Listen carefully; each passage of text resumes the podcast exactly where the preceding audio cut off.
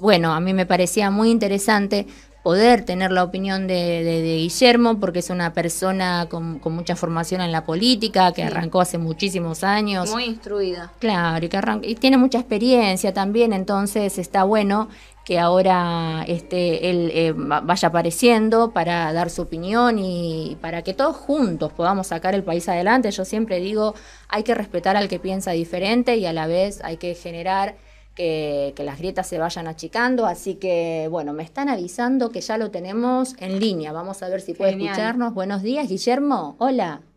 ¿Qué tal? ¿Cómo está? Lo que pasa es que escucho un poquito bajo, eso es lo que me pasa. Ay, ay, qué macana, qué macana. Vamos a ver ahora si se puede ir mejorando el tema del sonido. Bueno, estábamos diciendo que es una alegría poder contar con, con, tu voz, con tu opinión en referencia a todo lo que está pasando aquí en Argentina. Nos estuvieron llegando algunos audios de, de, las personas que quieren preguntarte cosas, así que por arrancar nosotras te damos las gracias por estar con nosotras en esta mañana. Desde acá te saludamos eh, Analía y Mili. Hola, buen día, ¿cómo está? ¿Qué tal Analía? ¿Cómo están? No sé si pueden subir un poco el retorno o en mi celular que está desordenado, pero ahí. Hasta, ahora estaba escuchando bien. Pero bueno, si no, hablamos así. Vamos a ir probando. A ver, eh, vos eh, andás diciéndonos y, y acá el operador técnico está chequeando y nos vas diciendo si sentís que va mejorando el retorno. Eh, estábamos, este, bueno, habíamos sacado al aire una, una oyente que llamó Marcela de, de Catamarca, ella hablaba, no sé si pudiste escucharla, igualmente te lo voy a mandar el audio, pues un audio muy interesante de, casi cuatro o cinco minutos, donde ella está muy metida en el tema y conversó con algunas personas de tu partido, así que bueno, igualmente después te lo vamos a mandar, pero resumiendo, ella preguntaba... Eh, ¿Qué opinás vos sobre el tema de la renta básica universal para mujeres separadas que están sola criando niños o niñas? Bueno, en realidad eh, la renta básica, que ustedes llaman universal, pero no sería universal, sería una renta básica, eh, o una renta, un ingreso, para el ama de casa, esté separada o no. Para el ama de casa es un requerimiento de vida de mitad del siglo pasado con el cual nosotros estamos totalmente de acuerdo, porque el trabajo del ama de casa es trabajo y alguien lo tiene que pagar. Aparte de que se haga con amor, porque si el ama de casa el trabajo que hace lo hace con amor, está bien. Aparte es un trabajo. Aparte es un trabajo. Aparte es, es el orgullo del trabajo que alguien tiene que pagar. Y es un trabajo extraordinario el de ama de casa. Da la base de, de la educación y de la articulación de la familia. No es que lo mismo una familia articulada que una familia no articulada. Y ese es el ama de casa, obviamente en femenino, si es en masculino también, amo de casa será. Claro. Supongamos que trabaja la mujer y el marido es el que cumple las funciones de articular la casa. Perfecto. Es una renta para el trabajo de ama de casa. Bueno, si está separada, obviamente es distinto que si está casada, no sé si es más trabajo o menos trabajo, la verdad, como ama de casa. Este, pero me parece que los maridos damos más trabajo. Pero, pero ese es otro debate. Me parece que eso es algo que evita, pero. Después el peronismo se olvidó de eso.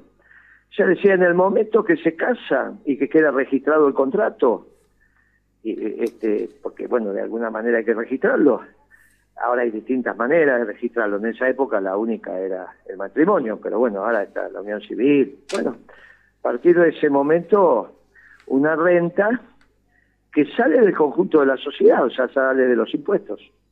Así que me parece muy bien, es al margen de estar separado, no estar separado. Son contingencias. Este, seguramente después se volverán a casar y seguirá hasta que este, obviamente se tiene la jubilación de ama de casa, ¿no? Esta sería la idea. Hoy la jubilación de ama de casa está. La jubilación de ama de casa que se dio en, nuestro gobierno es ese criterio de que hay un trabajo, por eso te podés jubilar. ¿Cuál es tu trabajo, ama de casa? Ah, perfecto, tomar la jubilación. Y eso fue lo que se hizo.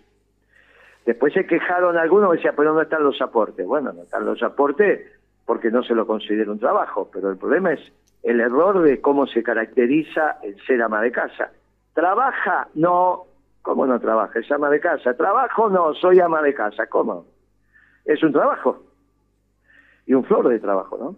Claro, dijiste la palabra trabajo y se me vino, bueno, que el otro día, este, Massa decía en, en conferencias de prensa, bueno, en diferentes conferencias lo ha dicho, ¿no? que a través de China se han generado dos, y bueno, y las articulaciones que hay, bueno, se han genera dos millones de empleo, y luego también quiero comentar que él dice que se pudo cumplir con la fecha de pago y no caer en default gracias a, la ayuda que tuvo de China, Qatar y el Banco de Desarrollo Latinoamericano. No obstante, también te escuché vos decir que, bueno, fomentás el, la industria nacional, el industrialismo, el dar empleo acá, y que no había que darle por ahí tanto laburo para, para China, sino también a, a nosotros, a los argentinos. Quisiera saber si, ¿qué opinás en referencia a este tema? Yo al menos veo una mínima como contradicción, ¿no? O sea, apoyás a Massa, eh, lo digo en modo pregunta, pero ¿qué opinás en referencia a, a, los tratados con China? Dado que si China nos está ayudando a no caer en default, eh, con los, las fechas de, vencimiento del Fondo Monetario Internacional, bueno, hay como un pacto ahí, ¿no? Eh, como bien lo dicen los libros de Maquiavelo en El Príncipe, nos ayudamos mutuamente y nos debemos favores. Entonces, de alguna manera, Massa le debe favores a China, pero también vos por un lado decís, eh, a Massa le va a ir bien si genera la industria nacional. Mira, tema es la inserción inteligente que tiene que tener la Argentina. Si yo te dijera vos, y tenés que tomar una decisión, y estás en el año 42, 41 del siglo pasado, que todo esto mismo que vos estás diciendo de China es de Alemania. Pero hay algunos que te dicen, mirá que Alemania va a perder la guerra, ¿eh? ¿Vos seguirías pensando lo mismo? Porque lo que dijiste de China son intereses. Está bien, Ahora, suponete que China pierde en el nuevo orden internacional, como perdió Alemania o perdió Japón. ¿Vos qué dirías? ¿Que es inteligente o que no es inteligente? Bueno, ¿sabes lo que te voy a responder? te voy a responder que me, por lo que yo vengo leyendo, eh, te voy a responder lo que hizo una parte del libro del príncipe de Maquiavelo. Eh, hay que siempre tener ayuda de, de otras naciones, de otros estados, pero tampoco hay que, tampoco hay que ponerse al pueblo en contra. Entonces, generaría una balanza, digamos, si, si China nos ayudó, bueno, hay que ser gratitud, pero no hay que descuidar al pueblo. no me estás contestando. Si vos estuvieras en 1941 1942, y lo que acabas de decir de China sería Alemania, hubiese recibido esa ayuda, sabiendo ahora que Alemania perdía la guerra y vos quedabas muy mal alineado? Bueno, la, verdad... Te, juntarías con el perdedor. Este, la verdad que es una situación hipotética la que planteas, entonces no la voy a responder. No, pero es que eso es que eso es la política. Lo otro es historia. Claro, pero pues es, una situación hipotética lo que vos planteas y yo lo que te planteo es una situación real, que China nos ayudó a cumplir con, con un pago. No, no es hipotético. No, porque, irme al, 1800, la verdad que es un momento en la historia en el que yo no viví. Yo vivo ahora en el 2023. No, no es el, 1800, 1900, 1942, la Segunda Guerra Mundial. Si en la Segunda Guerra Mundial vos te aliabas con el eje, hubiese, la hubiese pasado muy mal como Argentina. Ahora el mundo está en la tercera guerra mundial en cuotas. Eso de que China te ayudó, vamos a discutirlo. Porque parte de haber perdido la industria nacional es cuando entraron las baratijas de China. ¿Está bien? Mm. Pero eso lo discutimos después. Ahora lo que estamos discutiendo es, ¿vos estás segura que China va a ser el ganador? Y si es el gran perdedor, ¿vos te estás aliando con el perdedor? Entonces, para responder mi pregunta sería que apoyás a Massa, pero no en este término de que él tenga negociados con China. Pero desde ya. China es el gran perdedor del nuevo orden internacional. No es el ganador. Después podemos discutir si te ayudó o no te ayudó, porque con ese criterio el Fondo Monetario también te ayudó. Nada más que en otro gobierno, en el de Macri. No, claro. ¿Cuál es la, ¿Y cuál es la diferencia El entre Fondo endeudarte Monetario, o sea, ahí hubo un endeudamiento que ayudó para, para pagarle a los que en algún momento sacaron la plata del país, ¿no? O Bueno, sea, eso lo vamos a discutir es otro técnicamente. tema, porque- claro. No, pero eso lo vamos a discutir técnicamente, porque esta historia de la fuga de capitales la inventó eh, Melconian y Redrado en el gobierno que yo participé. Y yo dije, eso está equivocado, y Kirchner no le dio bola. Ni a Melconian ni a Redrado, cuando lo quisieron asustar con la fuga de capitales. Pero eso lo discutimos después. Cuando vos te endeudás, te endeudás, sea con el Fondo Monetario o con China. O sea, que no hay un endeudamiento bueno y un endeudamiento malo. O son todos buenos o son todos malos.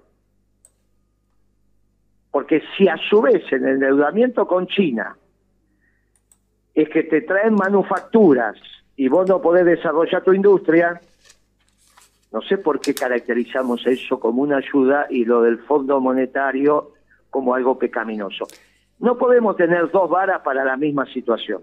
Si Macri se endeudó, está mal. Si Alberto Fernández y Cristina se endeudan, está mal.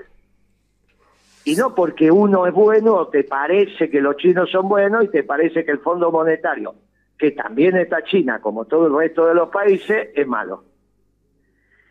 Entonces, el problema es la inserción de la Argentina.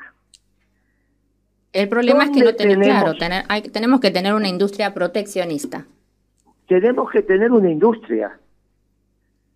y Tenemos que protegerla. tener- Muy bien. Lo primero que tenemos que hacer para desarrollar la industria es tener mercado interno, con lo cual tenés que bajar proporcionalmente a los ingresos populares el precio de la comida. Y también Cuando estaría bueno, discúlpame que te interrumpa, también estaría bueno que se pueda bajar los cinco puntos del PBI que hay en Argentina, que se destina para beneficios de empresarios o para reducción de impuestos a las empresas y sectores. Esto, esto lo tenemos que ver porque si los beneficios empresarios es para las pymes y para el sector manufacturero, y yo lo tengo que incentivar, no tengo problema. Porque si voy la contraparte de esto y que voy a tener al pueblo trabajando, por eso no, no es exactamente así. Hay, hay- hay que ordenar todo esto. Sí, sí, es Si yo voy a tener el aluminio barato y tengo que destinar fondos para hacer una central nuclear, ponerla al lado de, de Aluar y tener aluminio barato, con lo cual puedo hacer las piezas de los motores, determinadas piezas de los motores de los autos y me lo empiezan a comprar en el mundo, ¿por qué no lo voy a hacer?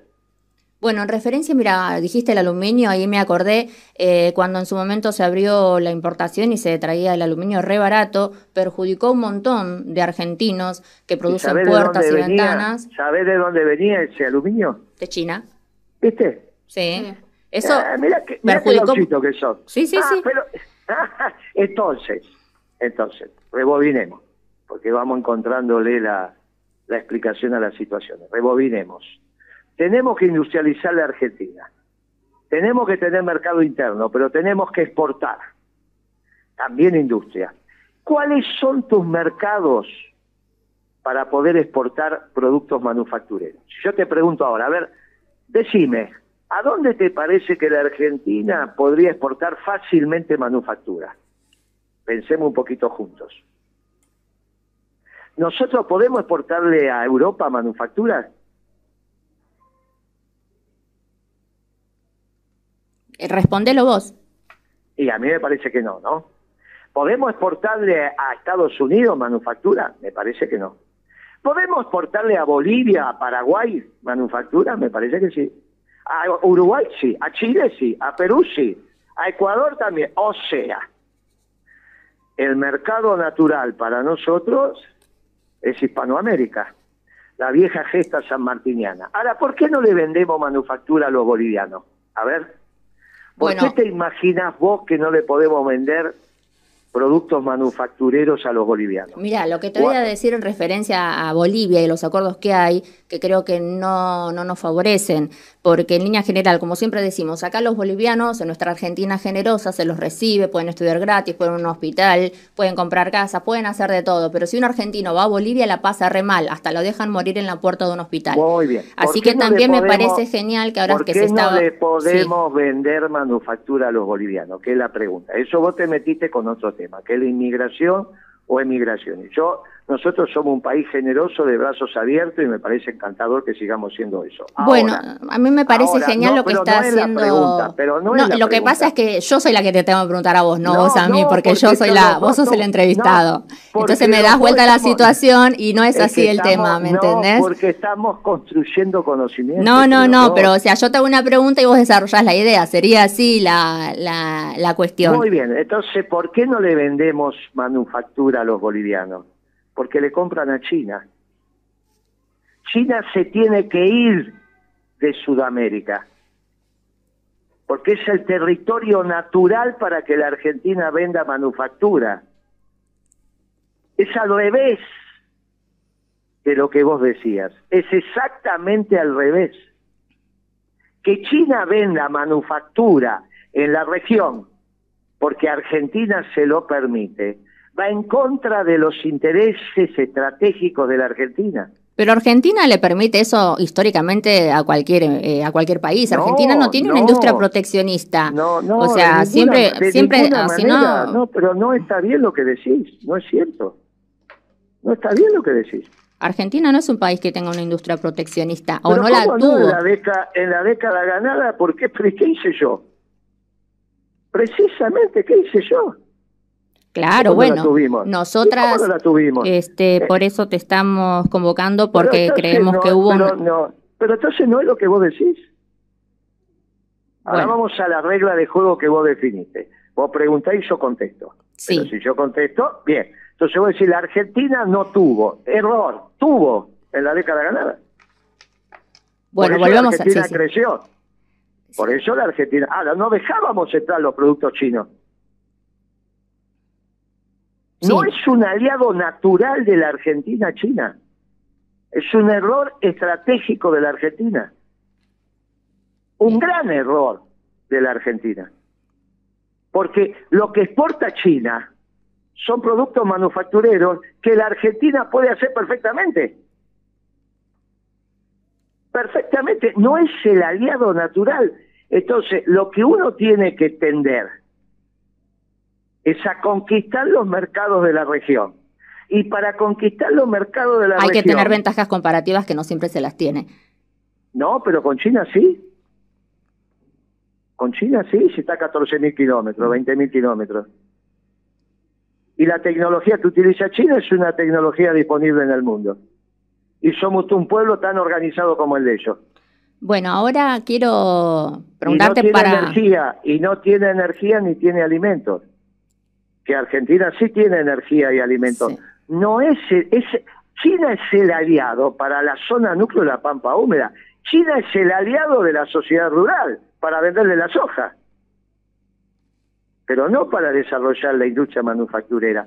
Por eso es tan importante tener una visión política correcta. Ahora, Bueno. eso no significa que te tenés que pelear con China. Claro. Significa que en función de tu interés nacional, ah, muy bien, pero entonces no es porque te ayudaron o no te ayudaron, como Eh, dijo Maquiavelo, entonces, sino sí, en para mí del interés nacional. Para mí es, este, digamos que hay que mantener una Pero buena que- relación que- con que- los países, pero no también hay que ayudar al pueblo, o sea, las No, dos. pero, eh, o sea, no hay que ponerse al pero- pueblo en contra, pero tampoco hay que pero, dañarse amiga, enemigos amiga, aliados.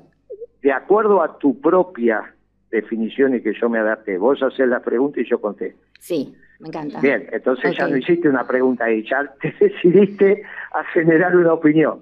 Pongámonos de acuerdo, porque entonces yo te tengo que preguntar. ¿Por No, qué no, tenés no. esa opinión? Y cuando te pregunté te enojaste porque dijiste que la- la relación es al revés. Vos preguntás y yo contesto. Perfecto. Sí. Bueno. Sí, tal cual. Entonces- Vos sos el entrevistado, yo hago las preguntas y vos respondés. Bueno, está bien, pero Ahora me gustaría no hacerte otra pregunta. No era, no era una pregunta. Entonces, cuando yo me adaptaba a tu opinión y entonces te repregunto, vos me dijiste, no, acá la que hace la pregunta soy yo, la que mando acá Sí, soy yo. Perfecto, y yo me sometí porque soy un pollerudo, me sometí. Me encanta, gracias, sos un caballero. Bueno, en algún momento este, se habló también del tema de, Bolivia y bueno, viste que está avanzando la obra del gasoducto y bueno, me gustaría saber qué opinás en referencia a que podamos nosotros también exportar o que no necesitemos importar el gas que nos vende Bolivia. Mira, el gas es el que te, la energía en general, ¿eh? la energía fósil, es la que te da a vos la posibilidad de ser competitivo con respecto a los países de la región. No está bien pensar un modelo de desarrollo donde sos exportador de energía, porque no somos un país petrolero, somos un país con petróleo, petróleo y gas, obviamente. ¿no? Por lo tanto, la ventaja que tenemos, que Dios nos dio en este aspecto, es que nos podemos autoabastecer de energía. Tenemos que ir para ahí.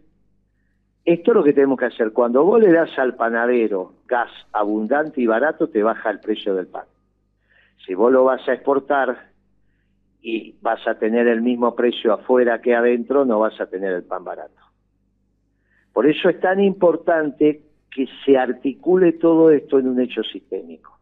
Si vos tenés que industrializar el país, tenés que tener los alimentos básicos razonablemente baratos. Tenés que tener el pan más barato que Uruguay más barato que Paraguay, más barato que Bolivia. Después que vengan acá a comer pan me encanta, porque significa que hay más consumo y las panaderías venden más pan. Ahora, si tengo el pan caro, me pasa lo que pasa ahora, que el pueblo no puede ni siquiera comer pan. En, en cualquier casa de trabajadores, no te digo todos los días, pero cada tanto había sándwiches de miga bueno, hoy si vas a comprar sándwiches de miga parece que tienes que sacar un crédito. Comprar dos docenas de sándwiches de miga, ¿cuánto te cuesta? Es una fortuna, ¿no? bueno, es ridículo. Dos docenas de sándwiches de miga se comían en cualquier casa, no te digo todos los meses, pero cada tanto iba y, iba y compraba dos docenas y comía sándwiches de miga. Que tenías que sacar un crédito. Y eso es producto de que la energía está cara. Cuando la energía está cara te cuesta hacer el jamón, hacer el queso, hacer la miga, el panadero mantener los sándwiches en la heladera. La energía cara destruye trabajo. Entonces, lo que tenemos que hacer es tener la energía abundante y barato en nuestro país para reindustrializar la Argentina. Vos tenés energía barata, el aluminio va a ser barato, el acero va a ser barato, el pan va a ser barato, los ravioles van a ser baratos casi no se comen ravioles en las casas, comprar una caja de ravioles parece que es, es ridículo lo que nos está pasando. Dijiste, eh, hablaste de los nombres y me, acordé, eh, por ejemplo, el kilo de papa está a mil pesos en el supermercado, en la verdulería, pero en el mercado central el kilo está a 2.66. Entonces hay que buscar precio también, ¿no? Invitando a la gente que puede ir a comprar también al mercado central, porque algo está pasando, que el mercado central sale un precio barato y después en el comercio al consumidor hay un precio no sé si porque se especula o qué, pero... pero vos te pensás que es culpa del verdulero.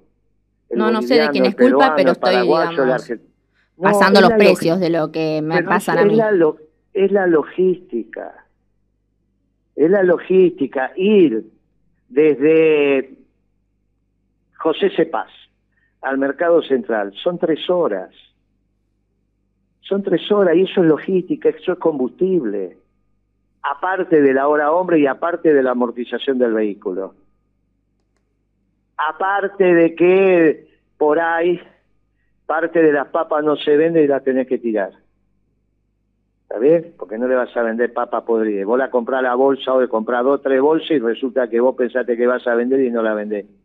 No le busquemos el problema abajo. Mirá si va a ser problema del verdulero pensar que que la papa está cara va a ser un problema del verdadero. Pero eso lo dijiste vos, no lo dije yo. ¿eh? Yo estoy haciendo la comparación de precios. Y digo, en algún momento algo pasa que sale a ponerle en el mercado central. a 2.66 el, kilo. yo si voy al mercado, mil pesos no compro papa. No compro. si en el mercado sale 300 pesos, en el mercado central, y, el, y en, la, en, la, esquina de tu casa está mil pesos, ¿culpa de quién es? Siguiendo tu razonamiento. No, no, yo acá no vengo a, ser culpable a nadie, estamos, así, o sea, culpable de... no, si vos decís no. puede ser que... Yo estoy diciendo, algo pasa en el medio que por ahí vos como economista lo puedes explicar. Pero ¿y qué puede pasar? La especulación. pero entonces hay alguien que especula, el verdulero. Ah, eso lo decís vos, no lo digo yo, ¿eh? ¿Y quién es el especulador no, no lo entonces? sé. Yo no soy especialista en economía, yo solamente doy la Pero, información. entonces está- Porque acá estamos para conversar, no para echar culpa no, a nadie, porque no, se trata de más grieta, más pelea, más división, estás- ¿no? Pero no estás pues, eh, eh, transmitiendo eh, eh, una información, estás opinando, dijiste el especulador. No, yo, alguien especula. Pero escúchame, Pero si el, digo está el productor, el mayorista, que es el mercado central, y el verdulero. No hay más. No hay más. ¿Dónde, ¿Cuál sería el especulador? Eh, ¿En el mira, he escuchado varias, he escuchado varias entrevistas a Fabián Zeta que él dice, si está a 2.66 en el mercado central, ¿cómo puede ser que para el consumidor esté una luca, esté mil pesos? O sea, lo sumo que esté 500, 600 y, ese- haciendo los y- cálculos. Muy bien. ¿Y No, Zeta, pero mil quién dice que es el culpable? Habría que preguntárselo a Zeta, yo no puedo hablar por Zeta. Acá lo citamos, pero no vino, no cumplió su palabra, me dejó plantada con de una vuelta. nota. Zeta, cuando yo lo escucho, no habla del verdulero, sino habla del supermercado. ¿Está Sí. bien? Bueno, entonces le está echando la culpa al supermercado. Ah, bueno, problema de la que le echa la culpa. diferencia, la diferencia es que yo no le echo la culpa a nadie. Yo digo que tampoco, culpa vos la- me querés que yo diga quién es culpable. Yo no estoy para yo no soy juez para decir que nadie es culpable de Pero nada. entonces, ¿por qué hablaste de especulación? Yo no hablé de Yo especulación. pregunto, ¿dónde está la especulación? Pero no hay, eso es lo que decimos, decime vos dónde está la especulación. Bueno, no me grites, ¿estás enojado? Porque tenemos que hablar con cordialidad. Ah, bueno, No, cambiemos pero de tema porque me parece que este tema no nos Pero está ¿cómo voy a llevando a estar- Pero puerto. ¿cómo voy a estar enojado? ¿Pero por qué voy a estar enojado? No, porque no hace falta que grites, podemos hablar con Pero cordialidad. si no, no, porque no te escucho, te dije que no te escuchaba. Ah, era por eso. Bueno, vamos a ver si podemos con el No, mejorar el retorno. ¿por qué te a- hago una, te a hago una si última pregunta. Te hago una última pregunta. conozco, ¿por qué te voy a Claro, gritar bueno, porque por ahí te apasionás con el tema y acá no se trata que estemos de pero acuerdo, se estamos- trata de, de opinar y si podemos estamos- estar no de acuerdo y podemos Si respetarnos estamos igual aunque no estemos de acuerdo. Si estamos apasionados, no es gritar, es pasión. Es Este, te hago una última No, pregunta, Guillermo. ¿Qué opinás en referencia al caso Insaurralde? Un desastre. Un Sí. desastre. Eso es, la, la- eso es una barbaridad lo que ha pasado. Sí. Lo que ha pasado es una barbaridad, ¿no? Lo que ha pasado no tiene ninguna explicación, si es que es verdad, pero parecería ser que es verdad porque el hombre renunció y todo lo demás. No me interesa a mí si hay delito o no hay delito, no estoy hablando de eso, estoy hablando de la conducta ética moral, ¿no? Es una barbaridad, indefendible, Sí, a mí me parece. Indefendible. me- también. indefendible. No, no, Eh, indefendible. Estamos de acuerdo que Massa le, pedido- le pidió la renuncia, ah, porque creo que si vamos a sacar el país adelante todos juntos, no es con gente que, que tenga ese tipo de conducta que como funcionario público no se justifica el nivel de vida que tenía. Así que creo que es una falta de respeto para todo el pueblo argentino. Así que la verdad que, que sí, podemos sacar el país adelante elaborando de, de forma honesta ¿no? y sin burlarnos de las necesidades del pueblo, presumiendo una vida tan lujosa. Así que bueno, la verdad que coincido con tu opinión. Muy bien, me, me, me gustó la última pregunta porque volviste, volviste a opinar. Bueno, Vos tenés un estilo, no, para que, dejame hablar un minuto. a ver, dale, sí, te escucho. Un placer. Porque a mí me parece que en realidad Sí. vos te gusta preguntar y opinar. Y está bien, porque son las dos funciones del periodista. Ahora, cuando el periodista opina, también tiene que estar sometido a la dialéctica de la pregunta del entrevistado. Pero Yo no me cuando el nada. periodista, para que no termine de hablar, perdón. Cuando el periodista fija la regla del juego y dice, yo soy el periodista y usted es el entrevistado, entonces solo pregunta. Lo que no se puede son las dos cosas al mismo tiempo. Claro, pero como vos sos un caballero, lo permitiste. No, como vos sos un caballero, lo permitiste. Ahí Sí, está, y no yo hay ninguna opinar. duda, pero no terminé de hablar. Como soy un caballero, como soy un caballero peronista, Sí. lo permití. Ah, genial. Ni me enojé, ni grité. ni- puede ser que nos hayamos apasionado. Ahora, en el próximo reportaje que tengamos, Sí. que puede ser mañana o cuando decidas, vamos a fijar la regla de juego antes. Porque si vas a preguntar, tenés derecho a que el único que responda soy yo. Ahora, si vas a opinar, como hiciste durante todo el reportaje, y está Sí. bien, tenés que estar sometida a la posibilidad de que tú, entrevistado, te pregunte. No, el verbo Porque sometimiento no, va hoy Ah, en no día. terminé, y no menos cuando terminé. es entre un hombre y una mujer porque habla de asimetría de poder. Así que jamás terminé, me sometería ter- a un hombre y mucho terminé. menos a una relación así de... No terminé, no La terminé, palabra sometimiento no va hoy en día que estamos hablando tanto de no violencia de género. terminé, no terminé, no terminé. Someterse es a las reglas de juego. no al otro. Por eso No, no, no es someter, es respetar suena mejor. No, no. Hay que desaprender cierta forma de comunicarse. A ver, la palabra, el verbo sometimiento no tiene, no, no tiene. Pero cómo, sí. Hay que respetar al otro. Someter no. Son cosas distintas. Someter la regla de juego que vos decidís, como te sometés a la ley. Se somete. El otro día hubo un debate presidencial y ambos se tuvieron que someter a las reglas consensuadas. Tuvieron que respetar. Por, lo tanto, someterse a las reglas está bien porque es someterse al imperio de la ley. Las reglas pactadas entre nosotros, que en este caso lo resolvés vos, cuál de las dos va a ser, los dos nos sometemos a esa regla, no uno al otro. Nos sometemos a la regla no, yo no me someto a nada. Esto parece la época de Leviatán, que uno tenía que renunciar a los derechos para que un Estado decida. No, el sometimiento no. Yo respeto las reglas del juego. Así hay que hay que aprender a hablar. hay que, hay que respetar las reglas, no someterse. no. ¿Cómo no va a ser? No, el sometimiento implica la subordinación, implica una simetría de poder. A la ley. No, no, no. El sometimiento no va. Respetar sí, hay que respetar las reglas del juego. Lo vamos, lo vamos, los vamos, los vamos a, debatir en el próximo. El imperio de la ley es el sometimiento a la ley. No, no, vos le querés buscar una, una interpretación distinta al estar sometido al imperio de la ley. No hay duda, por eso, por eso el Estado tiene el monopolio de la fuerza cuando no te sometes. Cuando no la respetas. Pero es que es así. El Estado tiene el monopolio de la fuerza pública para que estés sometida a la ley. No que no te sometes, sí te sometes. Si vos vas matando gente por ahí, vas a tener un problema. Acá no. Acá en Argentina, la inseguridad.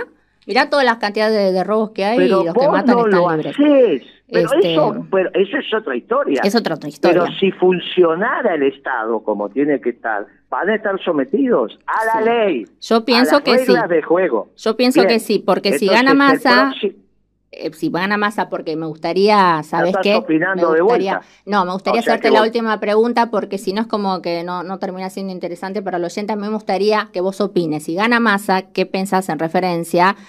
Eh, aquel en Tigre pudo bajar el 43% del delito. Entonces, ¿qué pensás que podría hacer a nivel nacional?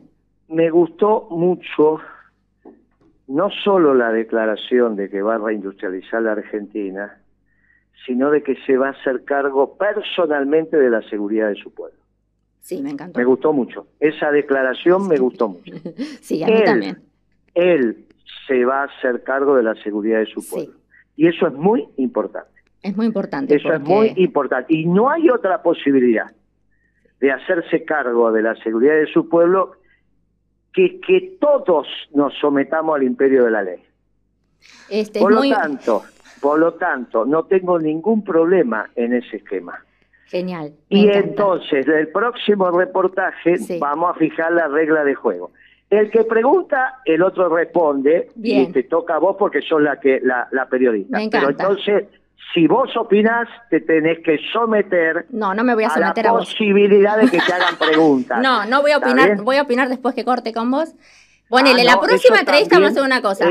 Yo te pregunto, yo te pregunto, vos respondes, yo no me someto a vos, no me someto. No, a mí no, no, a mí no, eh, no, a mí no. no, digas cosas que no dije. A mí no, a las reglas, a las reglas, a las reglas. Lo que no vale es que cambien, la, cambien las reglas es cada pregunta. No, yo soy la que pregunte, después te pasaste un minuto opinando. Sí. Te mando un beso grande. Un beso enorme, muchas bendiciones. Chao, chao. Igual para vos, querida. Gracias por estar, gracias. Chao, chao. Ah, bueno, pensé que estábamos. Bueno, seguimos al aire entonces. Este, interesante conversar con Guillermo.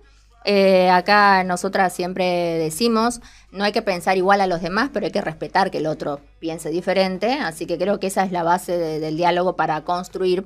Eh, y bueno, creo que eso es lo que yo siempre digo. También lo invitamos a mi ley, ¿no es cierto? Nosotras por ahí muchas cosas yo no estoy de acuerdo con mi ley, pero quiero decir, este es un espacio de comunicación es una emisora donde uno trata de dar información, donde traemos personas, pero claramente eh, cada persona tiene su idiosincrasia, cada persona tiene su subjetividad, su forma de pensar a partir de su proceso endogámico, de la familia donde se crió, a partir de sus experiencias de, de vida, y está bien que así sea. Y celebro entonces que vivimos en Argentina, que tenemos 40 años de democracia y que podemos opinar y pensar diferente. Así que creo que de esto se trata, ¿no es cierto?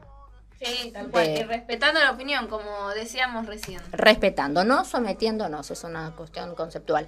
El sometimiento es, es, un, es un verbo que habla de arbitrariedad. Lo que él dice de respetar las reglas del Estado ese es otro tema, por supuesto, ¿no? El Estado es un conjunto de normas que viene a hacer que la vida en sociedad sea amena y entonces obviamente uno vive en una sociedad arreglada por un sistema jurídico y hay que respetar la norma. Pero en, las comunicaciones, bueno, eh, no tenemos por qué pensar diferente con Guillermo y, no, no tenemos por qué pensar igual. No, no, tenemos por qué pensar igual o pensar diferente con Guillermo, así que este, bueno, bien, no soy de la mujer que dice sí, sí, todo que sí, si no estoy de acuerdo lo digo. Me encantó tenerlo, ojalá la próxima se anime a venir a, a un lugar donde va a haber mujeres que van a decirle yo no me someto a lo que un hombre quiera. Bueno, creo que hasta acá llegamos en el día de hoy, se nos fue el día, la hora. se nos fue la hora, agradecemos enormemente el tiempo de, Guillermo y, y, bueno, y lo que se pudo conversar, hay mucho para conversar en relación al país, mucho por hacer, mucho por dialogar, así que bueno, siempre bienvenidas a todas las voces